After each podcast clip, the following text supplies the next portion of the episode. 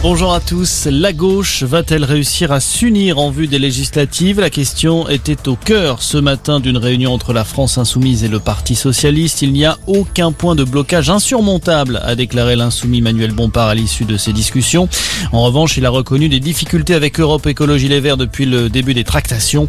L'ex-candidat écologiste à la présidentielle Yannick Jadot avait indiqué hier qu'il ne croyait pas à une union menée par Jean-Luc Mélenchon.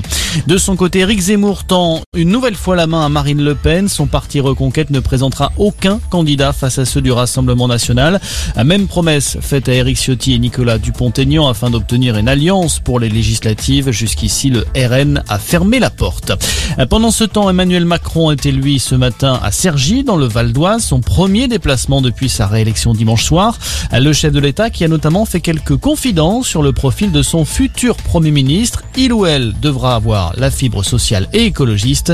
Sa nomination de devrait a priori intervenir d'ici 10 jours.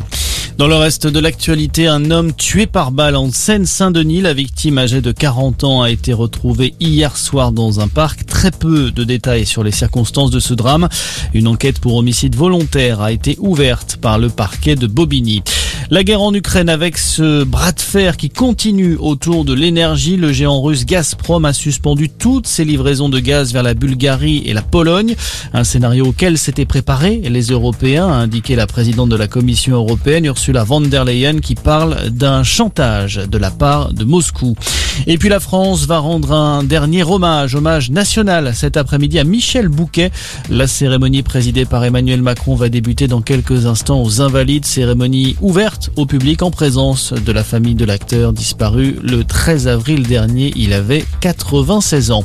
Voilà pour l'essentiel de l'actualité. Merci de nous avoir